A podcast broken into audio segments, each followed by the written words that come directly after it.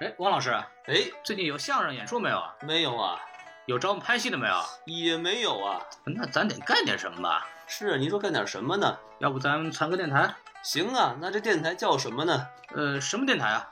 是啊，叫什么电台啊？什么电台？不是，您这到底叫什么电台啊？就叫什么电台嘛。哦，叫什么电台啊？啊，那下面请收听什么电台？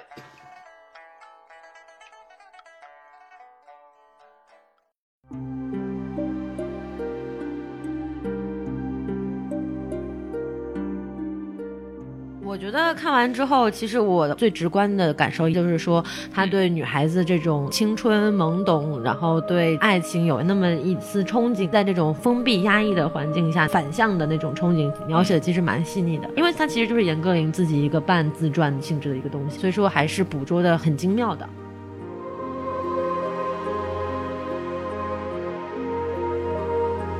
欢迎收听新的一集什么电台，我是孔老师，我是大老师。哎，这期又没有王老师，又没有哦，王老师，我们想念您。我们可想王老师了，所以可想可想了。对对对，所以要把他的形象永远存在我们的心中，嗯，就不让他出来。王老师永垂不朽。对对，还而且我们今天没有嘉宾呢。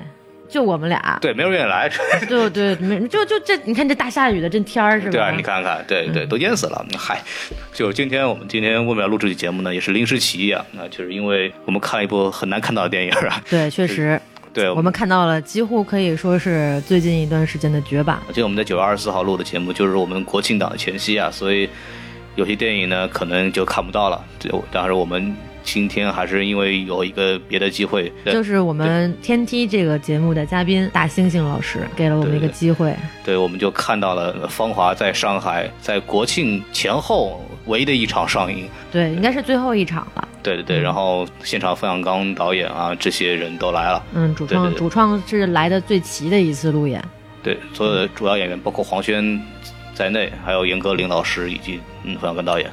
看完以后，我们还非常激动，所以就想聊聊这部电影。因为这部片子虽然说就是延期上映嘛，但是过一段时间，我相信一定会上映的。所以我们想跟大家分享一下我们看完的感受，还有一些就是我们之前对这部电影的一些介绍和了解，让大家就是在看之前可能会有一些期待和憧憬吧。嗯，对，给大家补充一点内容。是，所以我们今天就是正式开始聊。然后现场其实说，我今天回顾起来，其实我们都很激动，特别是在映后现场的观众，整个包括冯小刚导演。自己的情绪也是很激动，就蛮激动，大家就啊，导演挺你，嗯，爱你，么么哒，就那种。这不是黄轩的粉丝喊的吗？对对对，就反正就是大家都都挺支持这个片儿的，然后就包括看完之后鼓掌时间也很长，然后就大家都留下来就是听这个主创的分享啊什么之类的。对，方刚刚上来就我只要一分钟的掌声，嗯，然后哇，没劲儿，没劲儿，还喝。冯小刚当时也是。呃，在现场讲了一些话，然后我们现场也录了一个音，我们会在节目的最后面就是来放一下冯小刚导演当时在现场。比较感慨的一些一些话语吧，对，就这些话就主要是针对就是关于关于这个换档期啊，还有一些呃录制期间的他自己的一些个人的感受吧。对对对，他感谢了很多人的，感谢 CCTV 啊，感谢是吧？啊，还有党和国家呢。对对对，没有这个延期上映这个事儿，就是我们看的前一天晚上，当时新闻很多，然后传闻很多，然后原因就不猜测了啊，这个说起来。我知道一点，但是也不方便好好那个随便瞎说。那你就别说了，你这卖什么关子呢？对，还是要还要装逼一点。对，但是但是但是就是大家。就好好看电影吧，很多事情真的不是我们能够这个。最近国家事情比较多，对吧？对，是我们还是好好聊聊电影本身的事情。嗯，对，我们今天就先聊什么呢？先聊聊小说。对，因为《芳华》这个，其实在严歌苓老师在编剧之前，也同时写了一本这个同名的小说。对，就是其实也是以他作为一个当年文艺团的文工团的女兵的角度来写这些当时的年轻的时候的故事。对。然后我和大老师之前，因为因为想看这部电影嘛，之前都。其实都看过这部小说，做了一些功课。对对，然后也觉得这个小说也其实挺值得一讲的。嗯，对，就觉得这个故事，反正我们看的时候觉得还挺触动的吧。可能会或许会有人说，可能有一定的年代啊，或者是说某某一代人的集体记忆什么的。但是我觉得，就是动人的东西，特别是关于青春的故事，它其实是没有一个年代的这种没错存存在。就是说，任何一代的人，只要是好故事，看了他们其实都会感动。那当然，加上特定的时代背景跟一些历史时期，它可能会带来一些不一样的体。或者震撼，但是故事本身还是很动人的。我先简单说一下小说内容啊，它跟电影首先就是比较像，就是以萧穗子这个本人的这个作为当时文工团的一个女兵的角度来讲述这件事情。回忆回忆的这种感对，觉，来，然后涉及到了我们片中的几主要的人物，就是大家可以预告片里看到刘峰啊，黄轩扮演刘峰啊，包括其他的一些女兵，对。对比比较你就你怎么那么多女兵，你怎么就记住了黄轩这个刘峰啊？人那么多漂亮的姑娘，你怎么一个都没记住啊？黄轩的名字比较熟啊，别的 别的都是新人嘛，别的都是新人嘛，这个对，一会儿再说呃对。，嗯，对，然后记住了以前他作为一个年轻人，作为一个当时的女兵的少女时代的对那个当时文工团的很多的人物的看法和一些对她的一些呃同宿舍的那些女兵的一些身世的介绍、揣测，以及记述了当时的一些发生的一些大事情。对，这是很主观的一个一个东西，就是回忆性质的，然后一些主观猜测的性质的东西，就比较个人的一种情感体验。对，其中比如比方说之前那个里边电影里边叫何小平，然后树立何小曼的角色，他其实做了很多猜测性的描写。对对对对这个看着还比较新颖的。还有一些，还有就是他也有跨年代的，因为之后年轻转业之后。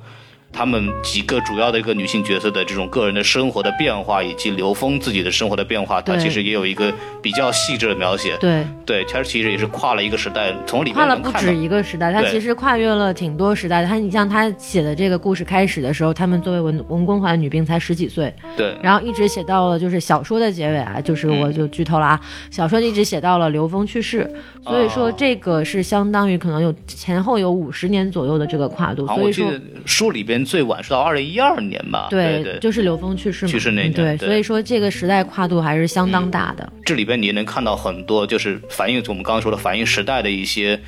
呃，事情那些改革开放也好啊，嗯文革也好啊，就是一系列的这种中国大背景接下来这种文工团的整个的，他其实就是用文工团的这个一个兴衰史呃对对，去去带这个东西。嗯对对对对对，就是故事情节就是这样。那那就是说，呃，孔老师你在看这个小说的时候，你觉得哪些东西让你印象比较深刻的，就是人物啊，或者是情节啊、结构啊之类的？我觉得就是首先从，因为我没有怎么看过，我没有看过严歌苓老老师之前的小说，然后我只看过他小说改编的几部电影，就像张艺谋的。呃归来啊，包括《金陵十三钗》嗯对吧？嗯这个我都是之前看过，但他的小说自己没有看过。我看完感觉第一感觉就是，就非常细腻，就是他对女性或者女孩内心活动的描写和感受，其实用很生动的语言来把它表啊，现出来。你你怎么知道啊？啊，女孩的心女孩内心的敏感，您怎么就觉得描写的很生动呢他他是个？Been there，我只能信嘛，我只能信嘛，对吧？对对。嗯，是对对，这就是少女心嘛，对吧？是。孔老师他承认，就是说他觉得看这部小说的时候，少女心特别的萌动啊。不是我的少女心，听着好奇怪。他刚刚不就是这意思吗？没有，就是你能，就是怎么说？因为作者是个女性嘛，对对她对她的自己的生活经历为基础来写比较细腻。对，所以能看出来，就是女性视角来怎么看待一些，比方他们饿肚子或者吃坏肚子或者怎么样那种那种描写是嗯很生动，其实也带着点幽默的。对对，包括女兵之间的这些，他讲女兵之间的关系的这些小的挺微妙的这种东西。对，其实是很有意思的一个东西。嗯嗯，就是举个例子，其实这也是电影里边一个比较关键的一个事件吧，就是，呃，这里边那个刘峰，刘峰这个角色，就因为特别喜欢一个叫林丁丁的一个女兵，然后就是对她非常非常好，最后终于就是说。就对的，相当于是对她表白了，然后林丁丁没有接受，没有接受原因是不是因为他这个人不好，这个人品德有问题，或者这个实际上这个人在这个小说里边，在电影里边都我们就正面典型形象嘛，就是这种嗯雷锋形象的人。是照理说，就所有的女兵都很喜欢他，很感很感谢他，对对，但是他没有接受他，说就给的理由是他太好了，就没有烟火气。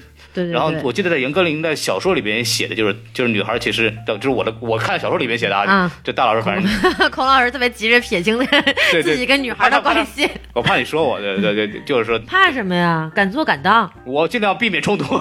没有那个，它里面就写，就女孩其实比较喜欢那种有点接地气儿，特别是里边那个叫叫郝小文，不是郝书啊，文叫郝淑文里边就是找了一个所谓就我们现在看二流子嘛，就是带着点痞气，然后那种那那种那种人，就是可能那里边男孩没有一个比刘峰好的，但是从来没有一个人想过跟刘峰在一起。啊，是对那这一句话总结嘛，男人不坏，女人不爱嘛。对这个，我我我哎，作为一个你看这个孔老师，这个吓得东西都掉地上了。我作为我作为一个优秀的男性，我表示非常不满啊。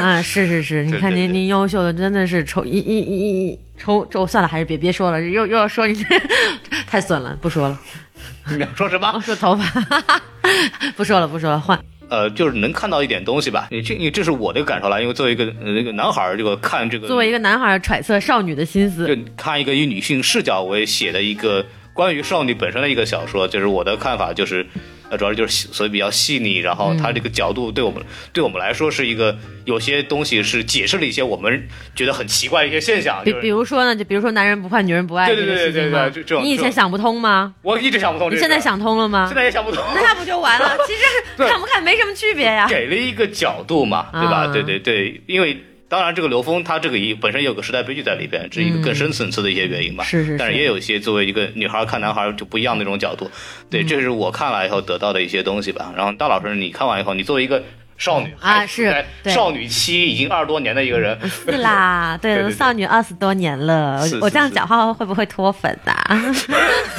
好害怕哦，没有啦，就是我觉得看完之后，其实我我我感触就是最直观的感受也是，就是说他对女孩子这种呃青春懵懂，然后对这个呃哎。爱情有那么一丝憧憬，嗯。尤其是在这种封闭压抑的环境下，那种那种。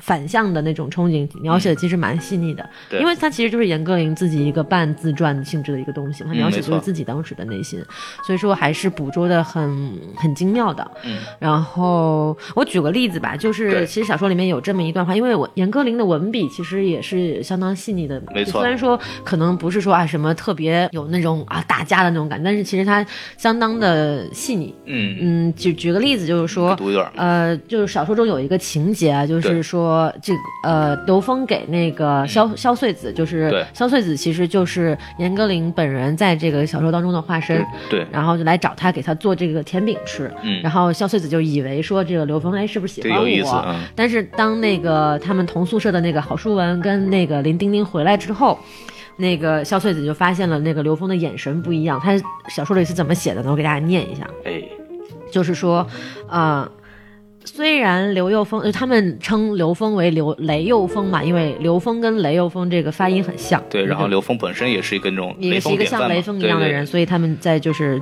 小说里面管刘峰叫雷幼峰，然后嗯这个原文是这么写的。对应该说，虽然雷幼峰的身份使他仍仍然持重，但那目光是带荤腥的。现在看来就是带荷尔蒙的。他军鼓般的心跳就在那目光里，就是其实特别的敏感。你一看就是说啊，可能有一个男生他看着你，他很深情的望着你，但是他那种望呢，就是只是那种。啊，我把你当成就真的让这么说有点恶心，那就是说我把你当成我的妹妹一样，嗯或者就当当成一个我爱惜的怜惜的对象，但是嗯他不见得说他对你有那种。就是男女之间的那种爱情的那种冲动，嗯但是这个目光他描述的说是带荤腥的、带荷尔蒙的，其实就特别的敏敏感的捕捉到了那一种带有欲望性质的那种凝视。所以你们是能，就女孩是能看出来的，能啊，特别明显。其实就是说，嗯，可能男生，我觉得我不知道他们有时候能不能感觉得到，但是但凡有个男生对女孩子有意思的话，其实女孩子特别很容易一下子就感受得出来的。嗯。哪怕你不说，哪怕你觉得你自己装的很像，但是其实上就是有的时候一个眼神、一个动作都能看得出来的。嗯。嗯，对，所以说我就觉得他这这部分描写特别的特别的细腻，就是孔老师已经精准的捕捉到了这个 少女情怀啊，我觉得不错，哎，什么人不错？迈出了非常重要的一步，迈上哪一步？迈迈向面对自己内心的重要一步。行行行行行行，少来这套啊！再举一个例子，就是说，呃，后面剧情里有一段就是那个刘峰带这个林丁丁去看他打的这个沙发，嗯，然后呢，这个林丁丁进去之后发现，哎，地上有烟头，啊就说了一句：“好啊，你抽烟。”然后严歌苓在这里写了一句说：“女人管男人抽烟之类的事，就是自己不把自己当外人了。嗯就这个其实评价也是相当精准，就是说，嗯一般你说男生抽烟或者什么的，谁管你关我屁事儿啊？这就走远一点嘛，对吧？对吧？就自己走远点，不抽二手烟就行了啊。然后，但是你上来就说，哎，你别抽烟，就这种带有一种关切的那种情绪在里面，就仿佛是那种，哎呀，抽烟不好，你你别抽烟，我心疼你，就这种感觉。所以说就会给人带来一种啊错觉。当然，这个就是后面引发一个重要事件的一个契机了。对对对对对，所以就我举这个例子的目的是在说什么？就是说嗯严歌苓对于捕捉这种。呃，情愫还是挺精准的，虽然说可能比较就是直接直白，但是就是还是能有共鸣的对，就是我看的时候也会觉得哦，原来这个样子。啊。原来我内心也是这样想的呀，我之前没有发现的啊。你说这套，你就别往那儿引的，这很很危险，这个东西。啊是是是咱别国有国家禁啊，这个 胡说八道，你这玩意儿。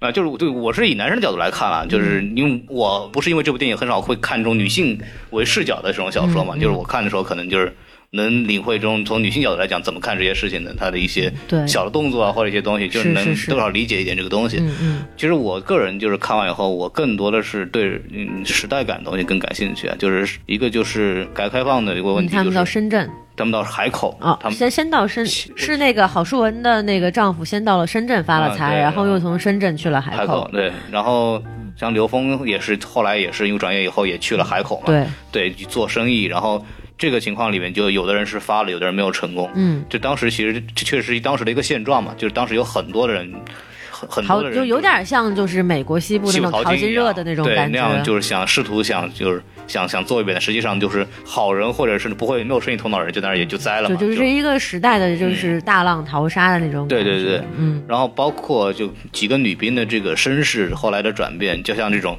呃有知识有文化的，后来比如说抓住机会考上大学的，像、嗯像咱们萧穗子萧萧穗子这个人，就慢慢成为一个就有独立能力的一个作家。嗯嗯，像当时看上那个所谓那个二溜军军溜子的军二溜子的那个、嗯叫什么郝淑文郝淑啊。这么难记吗？这名字？郝郝淑文就是后来就是其实就是生活不是很幸福，虽然家里很有钱，但嗯是实际上就是哎，怎么办？家里就只有钱了钱，我好不幸福啊！哎呦，实际上就是丈夫对她就不好嘛，然后这样的一个，然后另外一个那个像丁丁这个，就是她的身世就更曲折了，像。可能电影里边会相对简单一点啊，这个大家可以看。小说里边他可能就是先是被这个所谓的就是军队系统内部的那个嗯。高官的少公子嗯。看中，军二代看中，嗯。然后被人家因为是文艺女兵被人嗯看不起，是。然后又自己比较。因为上海人比较洋气，没想到出国，然后走了这么一条路，其实就是可以看到，就当时时代背景下的人的这种各种各样的选择，它有对对对，什么样的后果。他。其实也就是想想借着这个时代背景画描绘一个缩影吧，对对对。他是有这个意图在里面的。嗯，对，然后，呃，我再说一点，就是说，我觉得我看完小说之后感触比较深的一点，就是说，因为我是带着就是这个小说是给电影做铺垫的这个思维方式去看的小说，对。所以我在看的时候，其实就特别关注它就是剧情，嗯。以及跟电影就是影像化的这个部分。对。其实就我在看小说的时候，我觉得这个小说应该是挺难影像化的一个东西，嗯。因为它写的相当就是相当意识流，也不能讲意识流吧，就是可能比较散。散一点，对对。就是想到哪儿写到哪儿，而且其中还夹杂了很多，就说啊，我回忆的部分啊，回忆的部分可能有不真实的部分，可能是我编造的部分，我想我想象的部分，就说哎，我他给你讲了一大段，然后突然来一句说啊，刚刚那段是我编的，哎呀，对，就就是这样，就你看完啊，还能有这种操作，就是懵逼了这种太没溜了，对，那就是他就是比较随性，然后但是。这种跳跃感其实是他有刻意而为之的，给你带来一种悬疑的感觉。嗯。就比如说小说的一开始，他就讲到了一个叫做触摸事件的东西，但是这个东西没有前文，没有后果，就是突然就出现了一个触摸事件，嗯，那感觉好像这个事件很重要，但是他又一直不揭开这个事情到底是怎么回事，对对对。然后层层线索把你最终带到这个故事的可能一个小高潮当中去，那你就会一下子啊、原来这么多事情就是汇集在这儿，有一点这种感觉，就是说它的结构就看上去很散，但实际上是一层包一层，就有点像。剥洋葱的那种感觉，嗯。就一层一层剥开，然后又一层一层给它摁回去的那种感觉，它是一个形成了一个包菜式的结构。我我我给它起个这么名字，包菜式结构。包包菜或者洋葱吧，因为你看完之后还挺感动的，会流泪的嘛。啊，对。洋葱式结构，对。对，一环套一环的，我我是感觉就是，就你一开始你抓不到这东西的主旨在哪儿，就是对你看不出来重点，你不知道主角是谁。对，你就你甚至连你一开始是萧穗子，你感觉他是一个可能写自己更多的一个一个小说，到后来发现其实主角并不是他。对对对对，这个看上去看的时候，反正也是看的有点懵啊。嗯对对嗯嗯，比较深，就是其实它有很多细节挺有意思的。就呃，我其实，在看小说的时候，我还不太知道这些演员都是谁演谁，啊就包括可能像萧穗子啊这种这种角色，我都不知道他长什么样。啊但是我在看这个。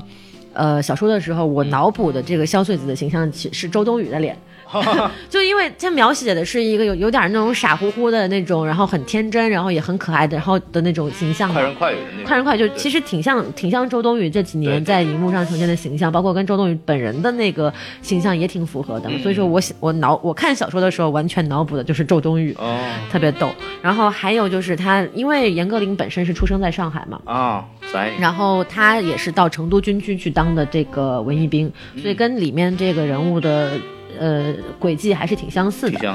然后他是上海人的话，他其实就提到了很多上海的东西，他其实里面提到了老大房的月饼，对对对。还有什么先得来的小吃。嗯，对，然后就这种东西，我觉得还挺挺有意思的。嗯就至少我们可以从严歌苓的小说里面看出来，老大房的月饼是真的很好吃。没有，首先证明它是老字号，对吧老字号对对对对然后确实很好吃，这个大老师自己亲口验证过的啊，。是亲口验证过的呢。对对对对对，嗯然后大家大家也可以去尝一尝对。我们到底没有收钱吧？应该 为什么要我们我们的品？牌赞助有点太多了吧？对对对，老大房月饼听到以后也可以给我们钱，我们我们很要价就可以赞助我们讲个月饼啊！眼看着中秋节也到了，是不是？对，现在月饼品种也非常多，有小龙虾馅儿的那个挺好吃。是是是。对对对，这扯哪儿去了？说回来，说回来，基本上小说就是这个样子。那时代背景，咱们要不要再说点？时代背景，其实大家如果前期对电影有了解的话，他其实也讲了，就是讲七十年代到八十年代的这么一个对对对。呃文工团的那其实就是文革末期，文革末期，然后到这个呃恢复这个高考，然后再到这个改革开放，嗯然后再到这个两千，就是新世纪新世纪就是就他们中年的中年时候，然后最后就是再讲一个就是嗯他们晚年的一个结局。没错没错，对，所以说其中重要的时间节点，就最主要的还是文革前夕，他们作为文工团，哦，还有就是这个自卫反击战，对。对，这个其实是相当重要的一部分。呃，主要的一个变故就是在这个自卫反击战开始之后，因为刚刚我说的触摸事件之后，马上就是因为要打仗，就把这些相关人员啊，该啊打发走打发走，对吧？对对对对对对，就就会有这样子的东西在里头。整个小说大概就是这样。然后我们看过电影，其实我们基本上就可以说就是。小说可基本上小说的主要事件都已经囊括在电影对，里对。就大概有百分之七十左右70左右是跟小说一模一样，因为本来小说这个其实就是，呃，为了这个电影进行的一个创作嘛，对，对？没错。当时冯小刚其实跟严歌苓聊天儿，嗯，就说到，就是说他特别想讲一个，就是他年轻那会儿，就是因为他自己也在文工团待过一段时间，对对对对。然后当时作为美术给文工团画画布景啊，乱七八糟的那些事情，他对这个很有情节，然后尤其是对于女兵啊，嗯，对，就他当时也是因为喜欢一个女兵，后来被迫转业的，是。所以他那时候跟严歌苓聊天，就是我想拍关于这怀念一下自己当年的那个时代。自己的青春重现一下，对是他自己特别想拍的一个东西。然后一个人讲，那您自个儿写吧，嗯您写个书什么的。他说，就是我写的话，就是我我不能从女性的角度来讲，啊就是你看这对，这要是孔老师来写，就能从女性的视角。你一定要往那带吗？不不不不，打住啊！这是我最后一次说这话。对对，就就是就是，他是说严格来说，就是说，因为男生看女生肯定是不一样，就是女生那个小九九，男生根本就 get 不到的。其实我觉得，就如果说要让冯小刚来写的话，可能可能写出来比较，如果写得好的话，可能就会变成像《阳光灿烂的日子》那样子那种感觉。因为《阳光灿烂的日子》就是一个纯男性视角的，嗯然后去回忆那个年代的事情，对就他们第一就是有有点性启蒙的感觉，对对那种感觉但嗯但但是，我这可能就是冯小刚这回他想拍一个，就是不是从男性视角出发，而是从女性的这种角度去出发我。估计他是这样，就是他看完一个类小说以后，哦，原来是这样，所以看，跟孔老师还是往自己身上套嘛。啊跟我有什么关系？嗯没有，我我就是说，从男性看，他可能当时这么这么想的，但是从女性角度来讲，他们怎么去看那些男兵呢？其实是也就是他其实看完以后会有这样的一个想法。嗯嗯嗯，对，所以当时找严歌苓来写，然后他说我还想拍拍成一个电影什么的，嗯所以严歌苓就把先把小说给写出来以后，然后再自己再把它改编成一个剧本，所以这个编剧就是严歌苓自自己本人。对，严歌苓本身就是她的写作风格也是那种画面性比较强的，嗯。因为他家庭背景里面有他父亲好像是个编剧，啊，对，然后他在过往的这个十几二十年的从业经历当中，也是参与了非常多的编剧以及这个他自己的著作的电影改编，对，所以说他在描写这个画面上其实是挺纯熟的了。嗯，就大家去看这个芳华的小说，其实就能看到她很多画面描写，包括人物的相貌描写什么嗯的，其实都特别的。嗯、特别的有画面感，就描述这个刘峰的这个外貌的时候，简直我我相信你，哪怕不知道这个人是黄轩演的，但是你看完那个描述，你也就立马想到的就是黄轩，嗯就那种感觉。它里面说到描写里边，其实一开始对这个文工团整个这个环境的描写，嗯其实也大院儿的那个大院儿那种感觉，其实也是非常到位的。对其实说到这儿，就是方小刚为了拍这部电影，其实花了三千五百万重现了整个这个文工团的这个楼啊，它的矮冬青那些植被啊，就把它整个院子给搭出来。其实他当时自己在进到这个环境里，就是说说当导演太好了，嗯他可以他就任性的就还原他自己想要的这种场景。是是是，对，这个其实就是说白了，就这个电影还是他们作者是两位作者本身的一个情怀之作吧。对。对，就说完小说，我们再来说说电影。就是说，呃，除了说现在这个档期的问题之外，大家可以在爱奇艺上其实可以看到，就是《芳华》电影拍摄的纪录片、对对对。啊，叫做《我把芳华献给你》。这个其实就是这句话也是出自于冯小刚的那个《我把青春献给你》的那本书，对，我记得开头他还是用用了他自己的一段一段文字，开头跟结尾都引用了让黄轩读了，对对对。对，是这样的，就是说，大家其实可以通过那个纪录片窥探到一部分这个嗯电影拍摄的过程，就包括他们就是花那个三千五百万嗯去。就重建这个大院，他真的是把这些楼全部都搭出来了。对然后那个什么游泳池啊、操场啊、小红楼啊，全部都搭出来，就特别有那种感觉。你一下子进入到那种，你哪怕你是看纪录片，嗯你一下子镜头进入到那个环境当中去之后，你也会把自己带入到那种那种情境里面去。嗯，没错，就是那部纪录片，其实除了这个就是环境的话，其实还里边介绍了一个里边非常重要的一个东西，就是实话实说讲，我不知道这个片子最终上映之后会被剪成什么样子，但之前里边其实。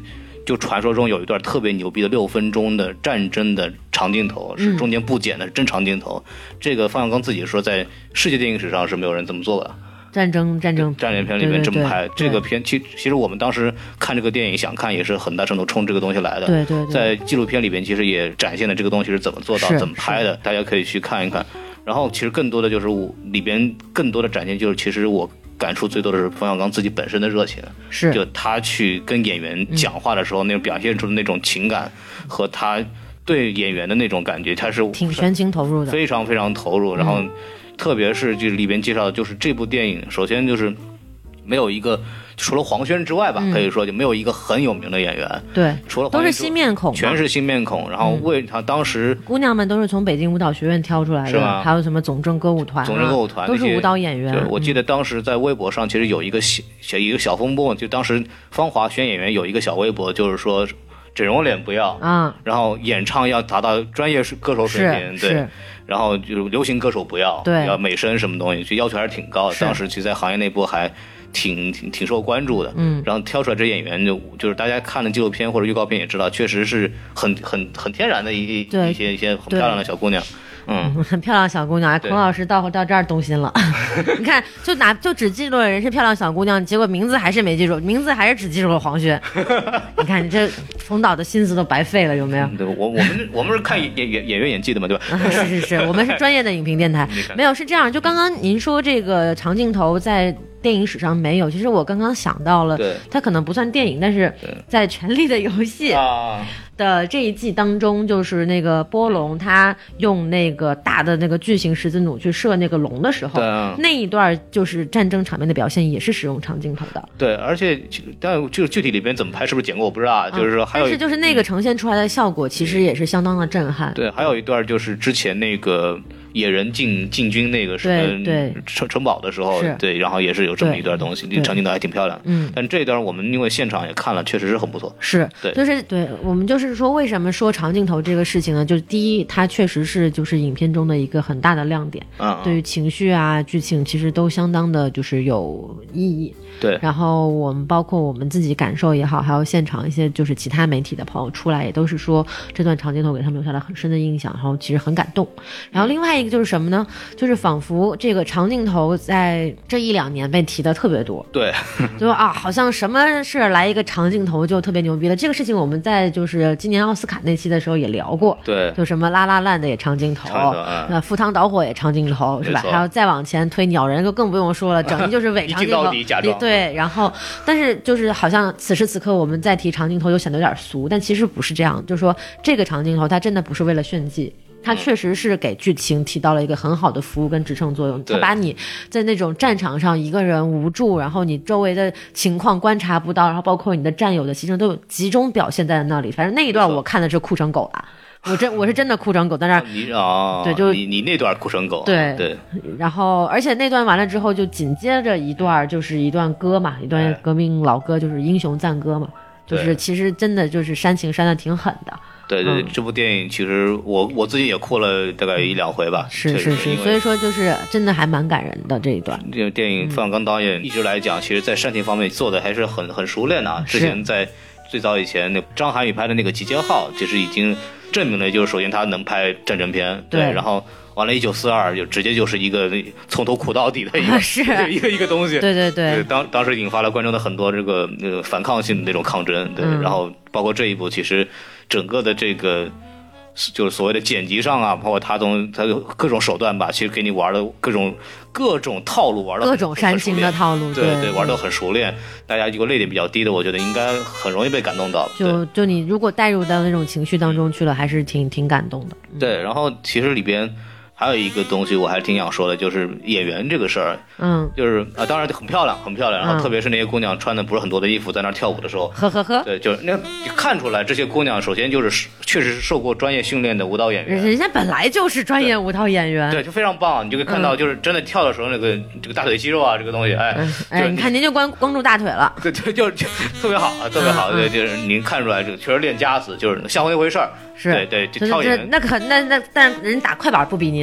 对 对，快板那个确实有点尴尬，对，但是但是那打的没毛病，没毛病，嗯，没毛病。就是他包括那个整个人的这个状态，因为我们也看过一些老的视频资料，就是那个演员在战场上面就鼓劲儿啊，那些哎文工团该做的那些时候，那个表情都很到位，就是很有当年那个感觉。其实，嗯因为之前看纪录片里面也有讲，演员可能从八月份就开始嗯开始进组集训。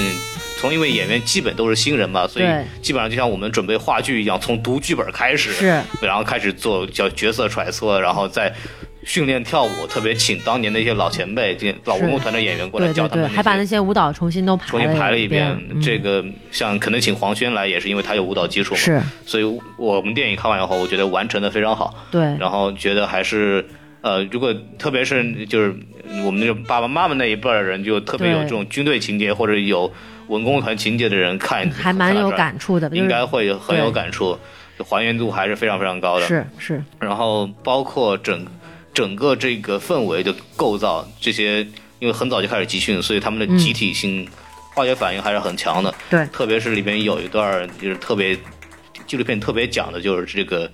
我们的何小平这个角色，嗯。从演员开始，是。就是冯导就说，哦，你你们要带头鼓励他，对。在生活当中，在戏里边都要鼓励他，是。为了想试图营造这个，就他他在这个角色需要营造的那种被排挤的感觉，没错没错。对对对，让演员更好的进去。所以说，可以看出来，就冯小刚对这个东西非常认真，而且他是很好的去准备了这些东西，而且演现场那些年轻演员虽然没有演过戏，但是表现的也非常好，也很努力。对对对，还是一部非常有诚意的作品呢，这不是一个胡逼乱造的一个典型国产片的这种状态。是是，咱们在这儿吹的，会不会又让大家以为我们拿了什么红包呢？我们真的没有我们我们还没有资格拿红包呢。播放量太小了，大家给我们多转发一下，可能就有资格以后拿。对，嗯，对对对。是，基本上我们看完电影之后的感受，就如果不剧透的跟大家说，可能就这样。嗯，对。然后那，小说跟这个电影的这个部分聊的差不多之后，我嗯们其实还想就是再说说关于这两个作者，因为其实《芳华》这部作品算是冯小刚跟严歌苓的一个半合作性质的一个一个东西，因为两个人出发点就是一致的嘛，嗯对吧？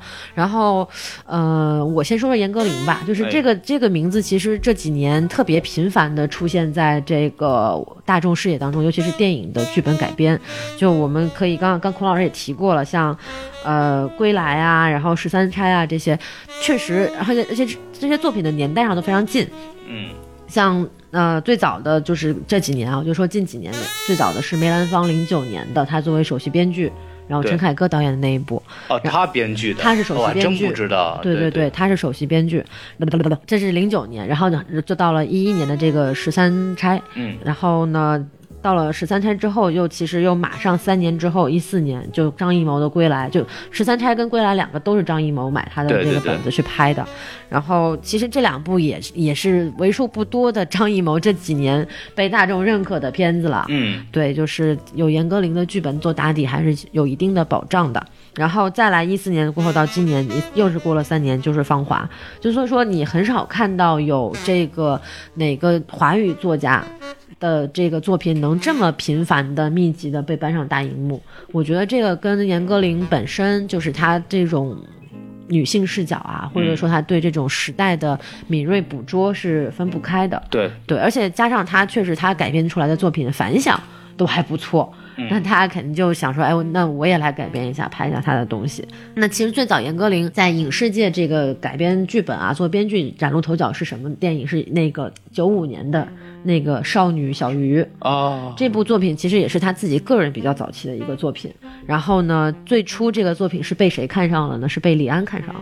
そうですか。那李安叔，我们安叔真的是华语，真的是这特别牛逼可以说严歌苓的其实比较早期作品就已经受到电影导演的一些青睐。对，因为他二十出头的时候，就是对已经就是受到了这个作品受到了关注。嗯，然后这个《少女小鱼》的导演是张艾嘉嘛，然后这部电影出来之后，在台湾就拿了一些奖， 哦，然后慢慢他就在这个方面就拿什么什么加州帝国，好恐怖、哦。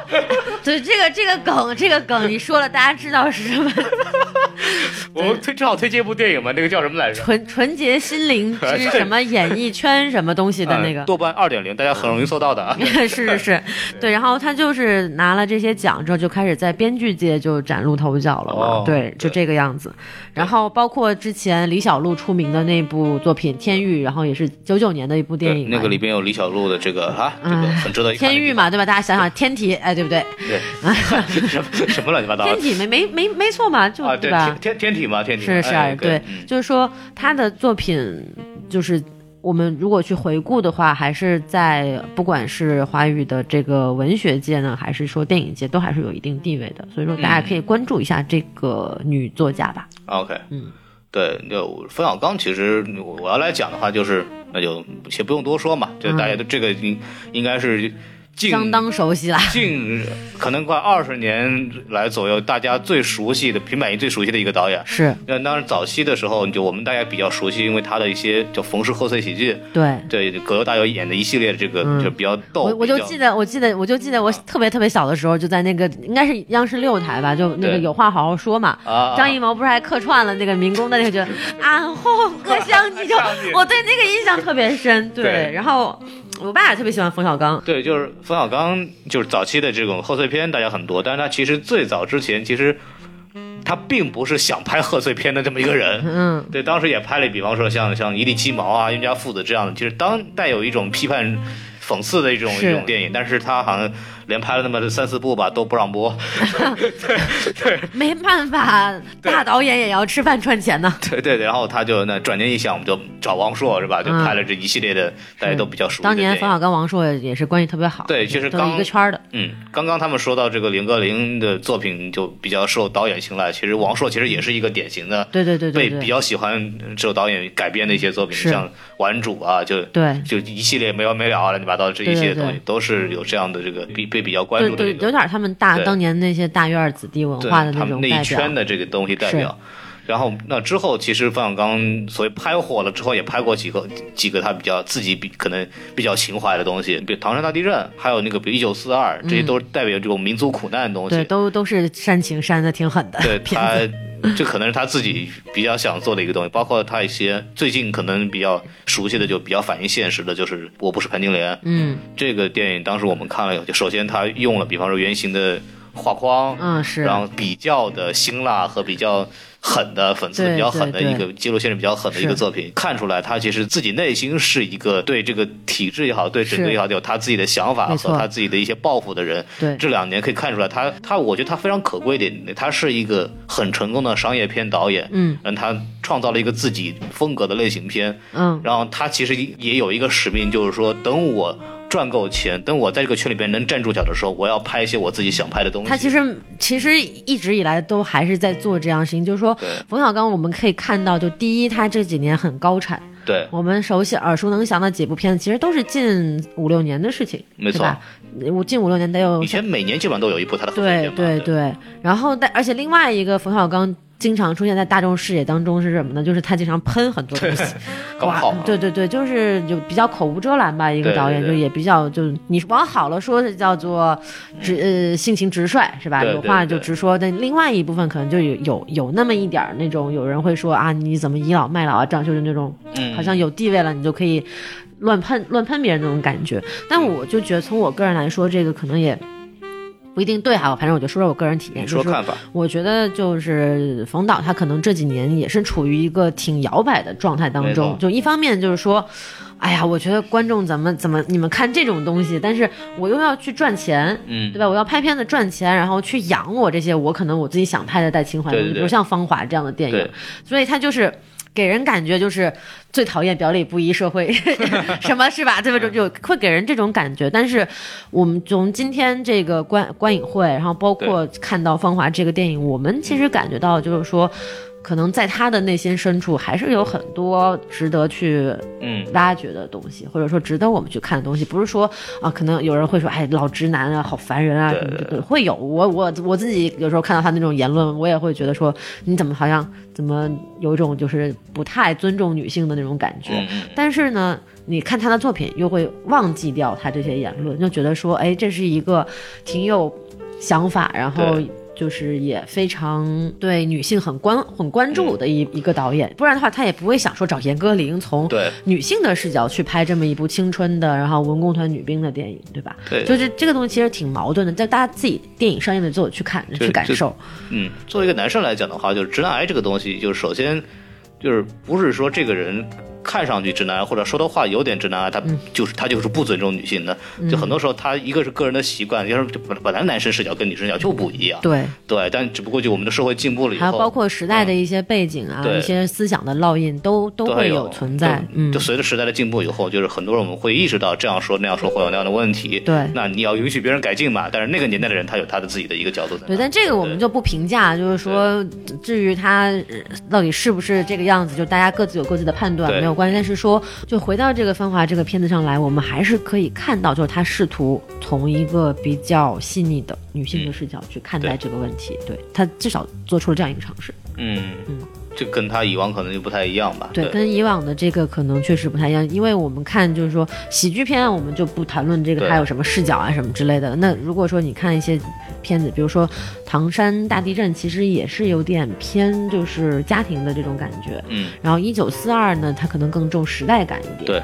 然后潘金莲，嗯，潘金莲的话，其实它是也是一个反映社会现状的一个东西，它也不存在多么的女性视角或者怎么样。嗯，所以说我觉得这也算是他自己作品上的一个一个新的突破一个一个突破和尝试吧，一个突破，一个突破。对，一个很大的突破。就我是这样讲啊，就是没有，就是这个冯小刚导导演，其实他其实一直在说这个事儿，就是他想拍一个他自己想拍的电影，然后芳华。就这个可能有宣传的因素在里面，但他也对外就说过说这是我最后一部想拍的电影。嗯，对这个就我们看以后，其实也是觉得部分同觉得他可是其实有这个想法在里边，也是做到一点他的东西。对，但是高产的原因主要可能也跟他最近跟华谊兄弟签了一系列对对赌协议有关系，是是是为了保证这个这个他们这个东阳美拉公司的这个营业的这个盈利的这个水平，他可能也得不断的这么拍下去。对但他做到他这个导演位置导演的话，可以对他来讲，就是除了合约之外，就是他可以想拍空间可能会大一点。对，想拍什么可以拍什么，嗯然后他可以可以他那天不想拍，可以就不想拍了。对，当然，即使如此，芳华现在目前为止在档期上面临着这样的一些问题，所以说，嗯，对，呃，这我国的这个电影市场还是不是非常的稳定了，不是非常 稳定。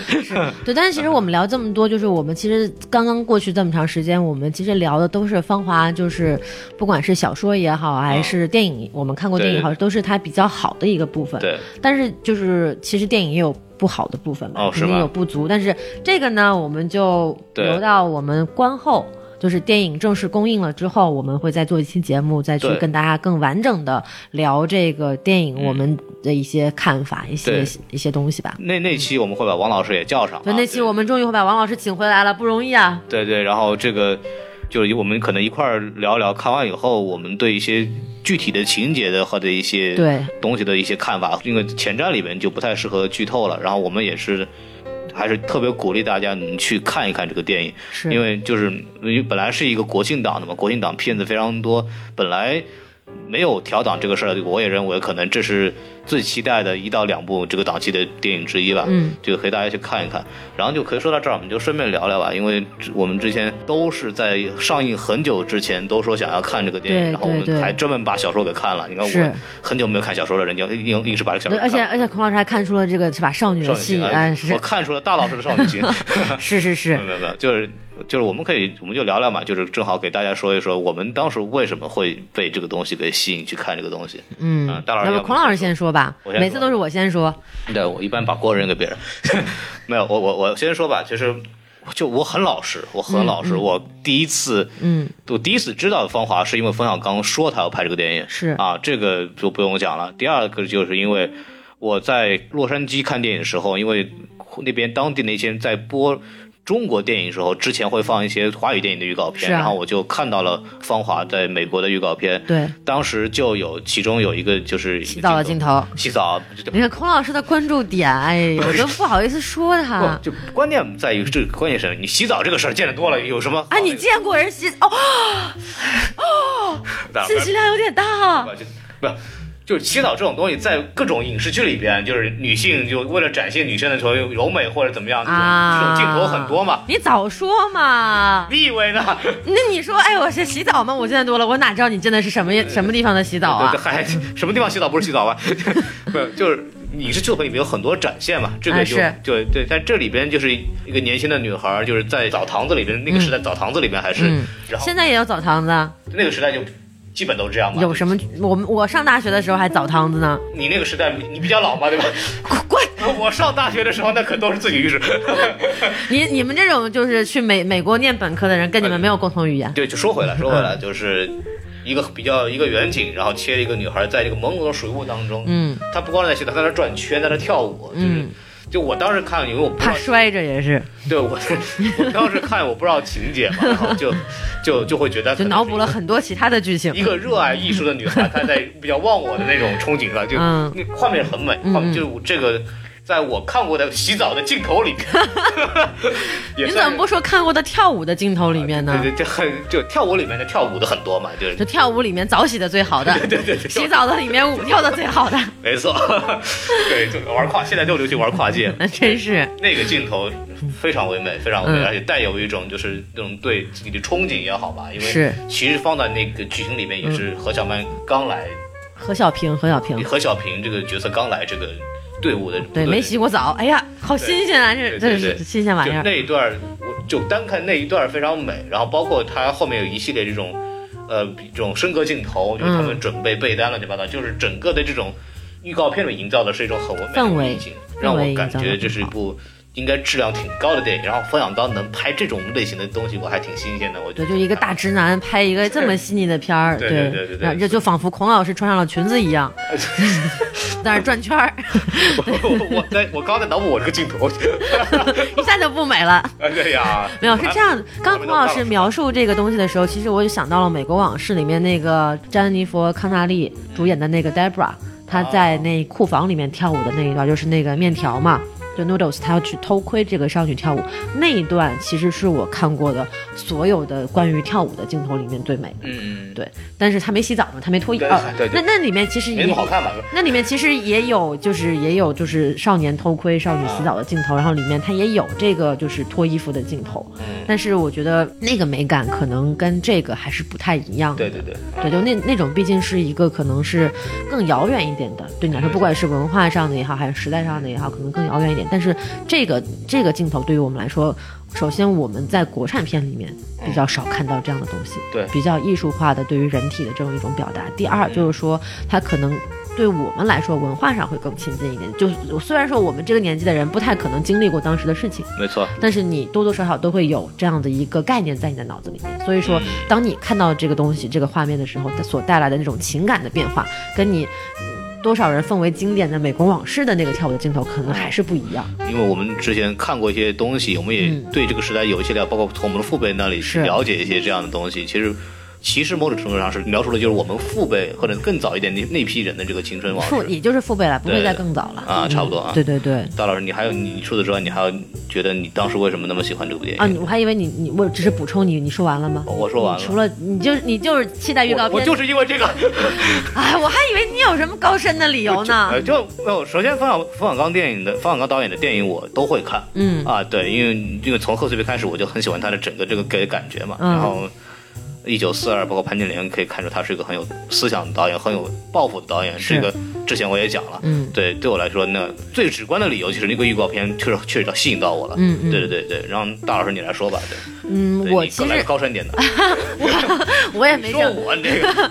我也我也没有什么高深的东西，就是我我对这个片子期待可能更多的还是比较就是个人的一些感、哦感受吧。说出你的故事。对，就少女心嘛，对不对？对就是这种什么暗恋啊之类的。哎呦哎啊呦哎呦哎呦哎呦！对，没有了。其实是这样，就是因为这是一个讲以文工团为主线的一个故事。那嗯文工团这些女兵呢，又都是跳舞的。没错。但我我本人其实就是从小是练舞蹈的，就可能看不出来啊，就是你我我们现在没那个气质，看不见，不是看。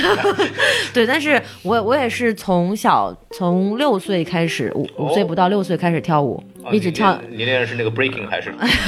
我跳的我跳了我跳过民族舞跟芭蕾，啊，那其实跟那些演员跟演员差不多，几乎是一样的。然后我跳了十年的舞，到呃初中毕业，到十哦十五十六岁，所以其实这十年对我来说，对我影响挺大的。这十年、嗯跳舞的经历，因为呃我看到那些就是预告片里面，包括现在这个成片里面那些女兵。压腿啊，哎练功啊，转圈儿啊，包包括翻跟斗、前桥、后桥、空翻，你都行吗？我我都行啊。现现在不行了，现在来来，给我们翻译，有请大老师。现在老哥老老腿儿不行，但是当年我们都是要练这些东西的，啊真的就是一下子就把我带回了小时候练功的那种感觉。因为就大家知道我生活在南方嘛，从小对，啊 对，然后就很热的那种，虽然说有空调，但是真的很热当年。你们阿里山那个时候，那阿里山的姑娘对吧，就很热是吧？然后就你你你真的很很难受，就小姑娘练功是件很痛苦的事情。哦就虽然说小孩儿他的那个筋骨比较软，他可以压，但是你想你把你腿掰成一个一字马、哎是吧？再小的小孩儿他也是会痛的，嗯他也会很难受的。但是你没办法，你必须要去就要去拉你的筋，还有包括绷脚。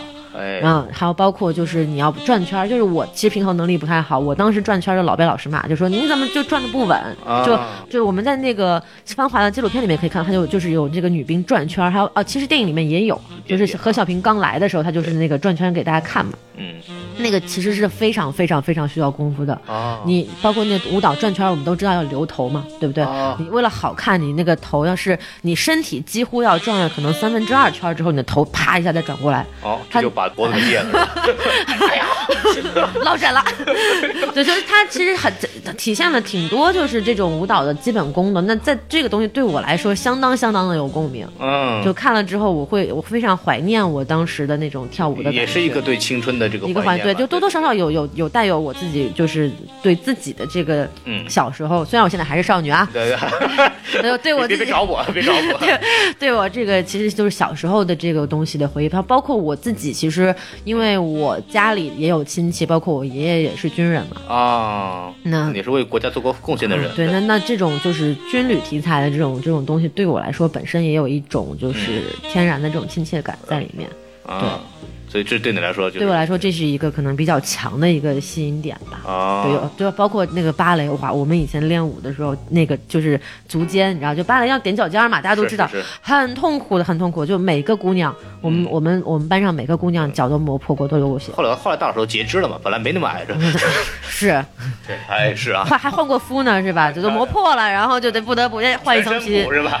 对，那就太可怕了，这个对对对，所以我觉得就是在这方面对我来讲，可能是嗯比较比较以吸引力比较大的一点。啊，就要有还是联系到自己自身的对一些对一系列东西，对对对，啊，这我我就是大老师之前在读小说的时候老给我截图，就当年翻到什么什么练功的术语啊，什么东西，特别对激动，跟我，哎呀，我这个练过怎么着？你看我这个，哎，给你翻两翻个三百六十度 那不可能，没有没有，就是三三百六十五个祝福还差不多，三百六十度不行。又是蔡国庆老师的事儿，对，对就是这个片子可以就是像那个大老师这样，就是从小练练过功的、下过功夫那些少男少女嘛，就是可以去看看找找自己当年的这个刻苦的状态，对吧？嗯，没有，我我刚刚就是想说，就是我们这个个年纪的，就是女生，尤其是女生，可能当年在少年宫这种地方跳过舞的 挺多的，哦，是吧？应该挺多，就是就是大家都父母就热衷于送你去各种班儿啊，啊，对吧？小姑娘，那你说父母希望你怎么样？那不不可能就是学什么计算机啊？那那那个年代不太可能吧？对，嗯，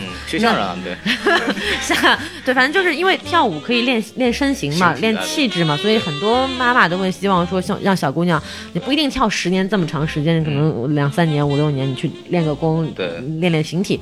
所以说，我觉得挺挺多人都会有这样的经历的。大家要想像大老师这样有有气质什么的，要去练跳舞是吧？哟哟，切克闹，我这样的气质都是那个时候练出来的，哎呦，别别练了，别练了，啊不行好危险。太危险了。我小时候因为没没叫没练过这个东西，我小时候就弹钢琴，就每天坐着。哇，你看看孔老师这弹钢琴呐、你瞧瞧，那打快板的手啊，这你挨着不是。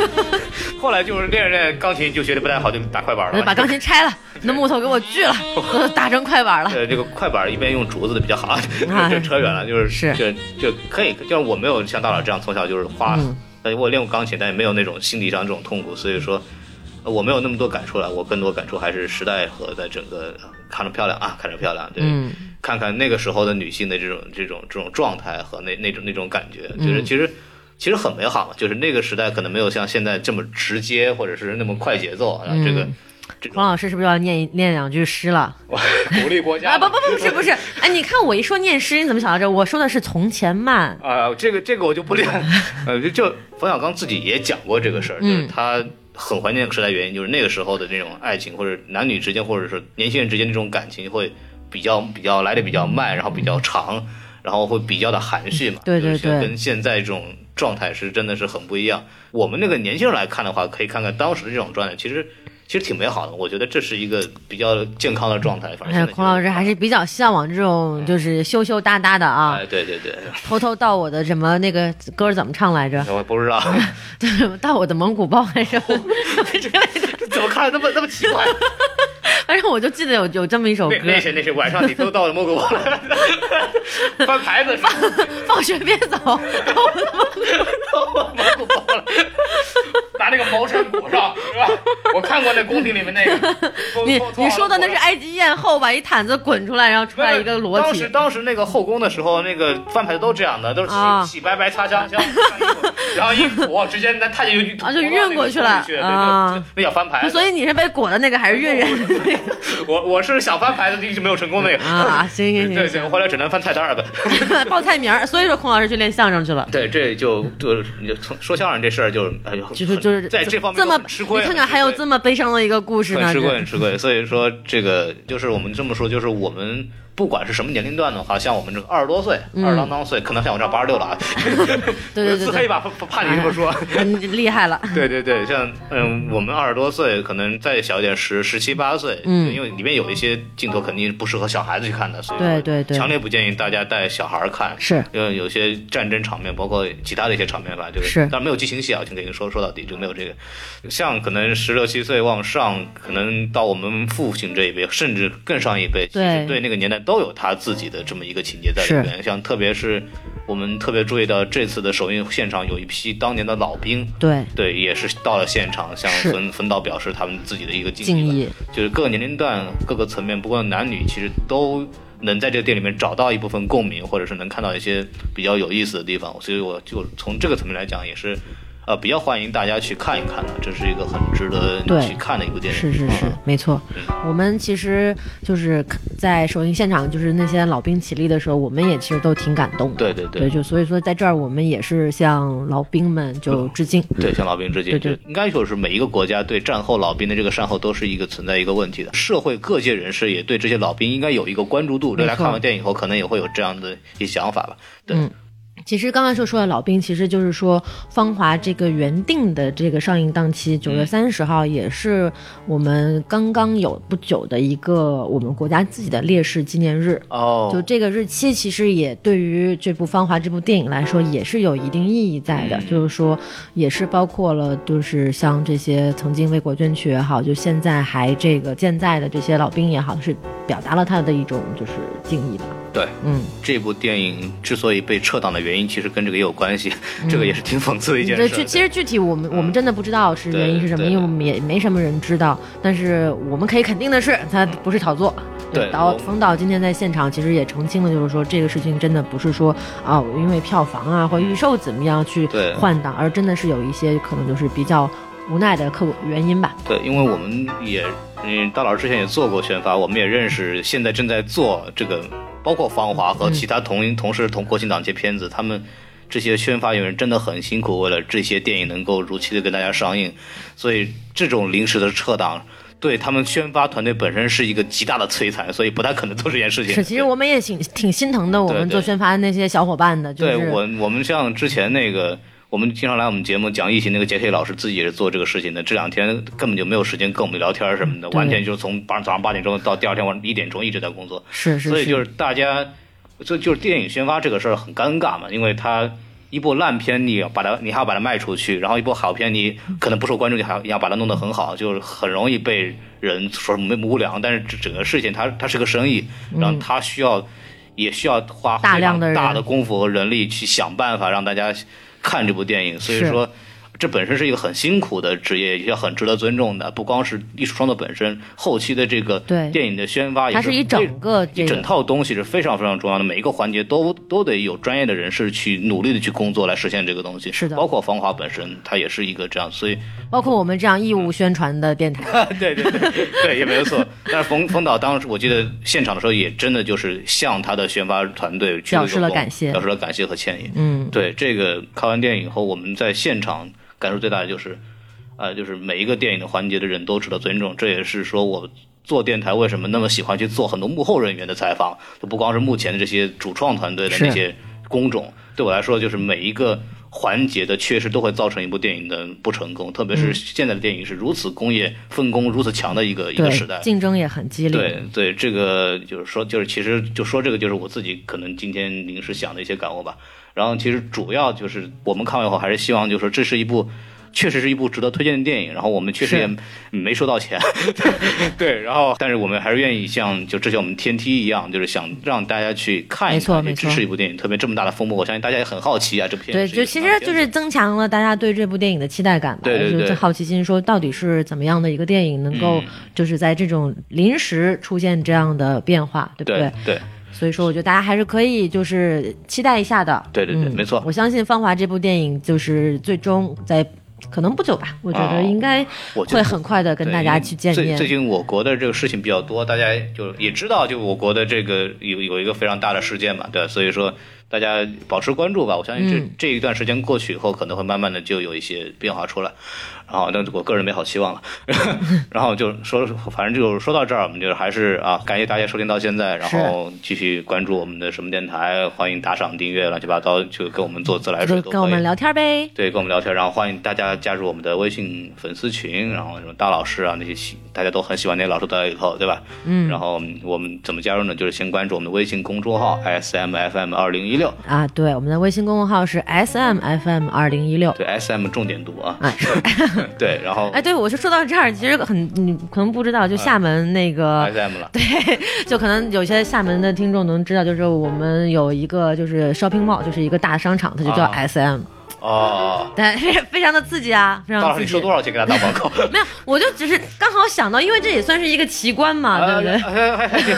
这这这个还好吧？就对扯得有点远，就是说回来呢，就是说还是希望大家就是保持关注这部电影，我们也会在后面的这个节目里边就专门做一个正就看完之后的影评的这个东西。对对对，我们还会再去聊一下这等在电影。上映之后，可能纠纠集王老师的等人，嗯，纠集等人，王老师等人，对我们一块儿聚众影评。对一块聚众非法聚众影评一下这部电影。谁说非法了？我们是合法聚众影评。对，我们是国际足联。啊，好了好了，不废话了，你 说个结尾还说不完了。对对对，然后就是还有就是我们在今天这期节目的那个片尾音乐之后会放一下洪峰岛当时在呃上海的首映礼现场说的说的一些话吧，然后大家如果有兴趣可以听一下。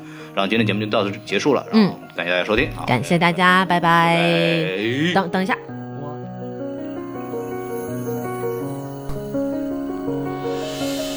来不知道自己因为什么来到学校，在课堂干的只有睡觉或者闲聊。你傻屌以为自己是网游里的牛逼人物，但事实上你们是这学校最笨的家伙。等你们聚在厕所抽烟的时候，觉得屌爆了。耗子窝里称王称霸，不过这以大欺小，装的像个古惑仔，根本到，来事儿就会提名字。看见金杯的时候吓得撒尿，为了骄傲自己穿的一身假钞。如果你只会虚荣装逼，请别放弃治疗。你根本不是爷们儿，因为没有任何拿得出手的本事。你还别不爱听，这是事实。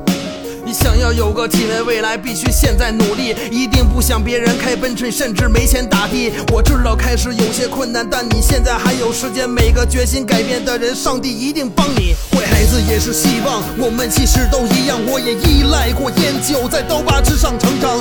太阳还会再次升起，你要相信自己，不是为了别人，就是为了你的梦想。谁没年轻过，谁没无知过？我也曾像你一样有烦恼有失落。我们都有权利犯错，以前不算什么。抬起头，你的心灵天空由黑变蓝色。姑娘，若没猜错，你最多十七八，拿着酒店房卡骗老妈说住闺蜜家，在每个周末的晚上画的像鬼一样，踩着廉价高跟鞋，穿上低胸装，在夜店扭着屁股等着你的王子到来，期待着你的真爱掉到你眼里的高富帅。等他们几杯黄汤下肚，几个人喝够，就开始摆出丑态，大吵大闹，然后他们开始寻找你这种有点无脑的学生妹，免费绿茶婊，你坐上大叔的奥迪，觉得很牛逼。第二天早晨发现他他妈其实是个司机。当他们离你而去，你哭哭啼啼，但你没脸哭，你应该重新开始自己。大多数成功人士不会沉迷灯红酒绿，你遇到的只有纯屌丝或是纨绔子弟。坏孩子也是希望，我们其实都一样。我也依赖过烟酒，在刀疤之上成长。太阳还会再次升起，你要相信你自己，不是为了别人，就是为了你的梦想。谁没年轻过，谁没无知过？我也曾像你一样有烦恼有失落。我们都有权利犯错，一切都不算什么。抬起头，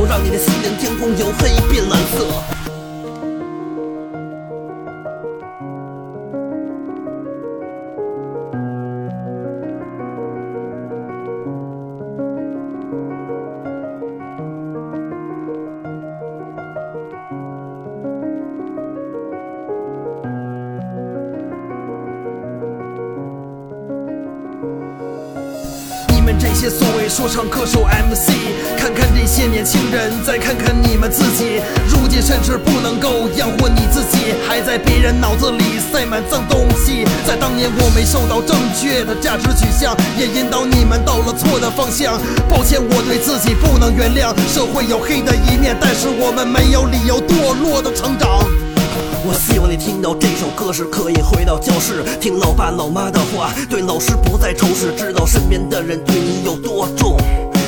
他们，你也学会了关心和宽容。如果你喜欢这首歌，给父母也分享，跟他们讲新街口总和别人不一样，让他们关掉凤凰传奇以后听说唱，让他们的头也跟你一起晃。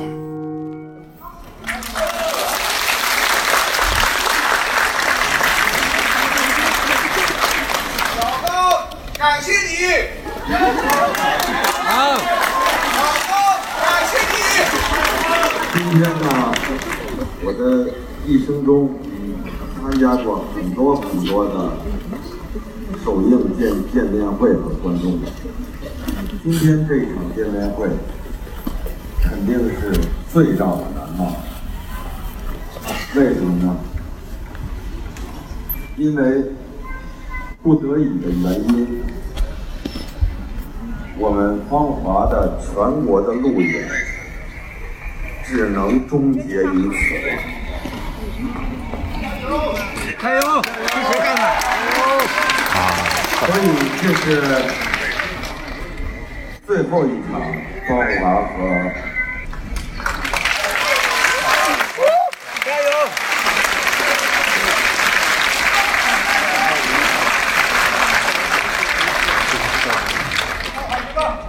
是最后一场芳华和观众见面。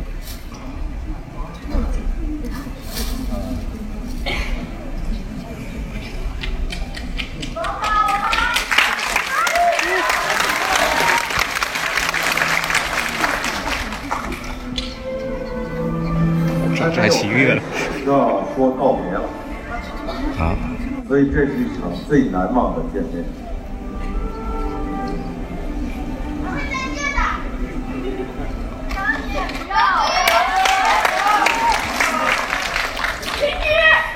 最近呢，从昨天开始，网上流传了很多的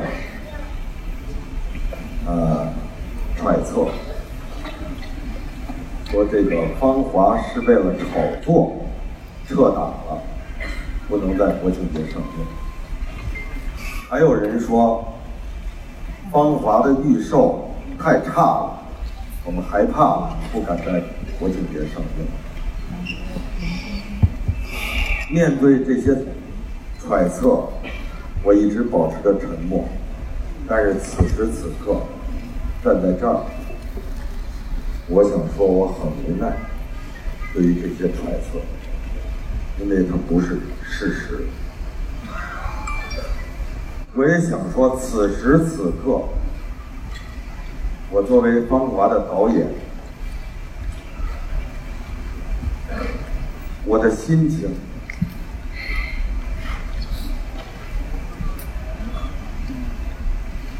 有些悲壮。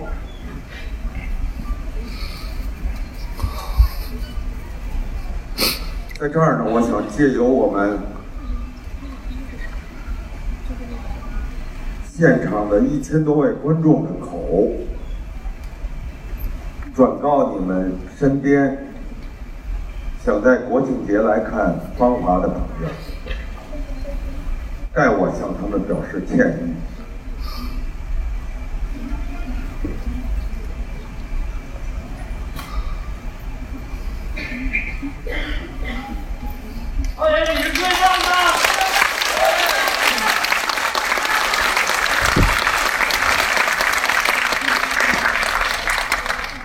然后我觉得，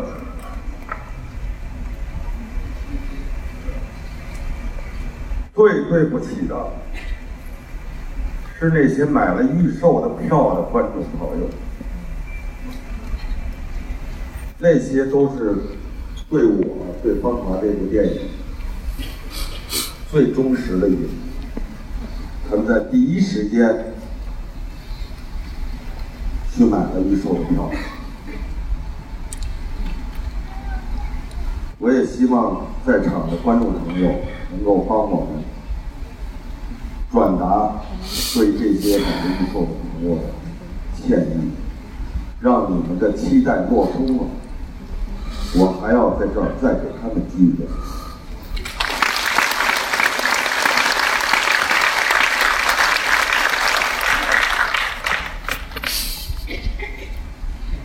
嗯，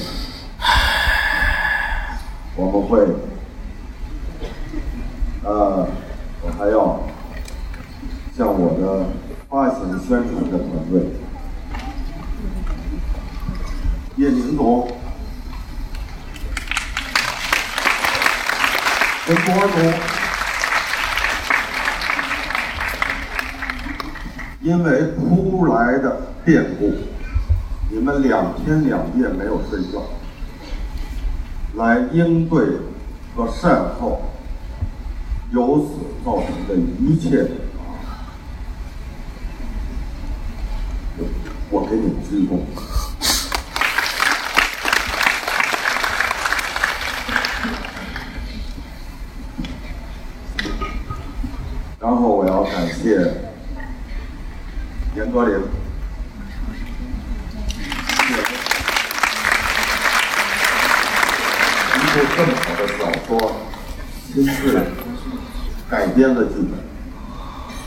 我还要感谢以黄轩为首的我们所有的演员团队，是你们和我们一起，和我一起啊，来筑梦芳华。我也向你们鞠躬，对不起啊。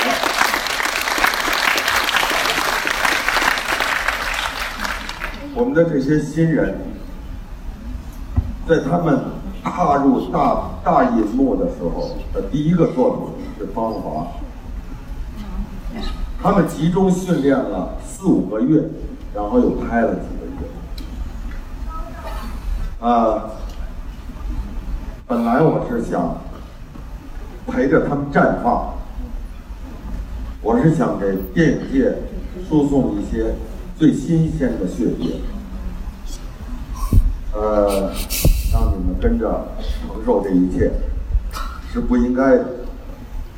但是我认为，我们所经历的所有的困难、挫折，都是为了《度芳华》这部电影，度芳华里所有的英雄。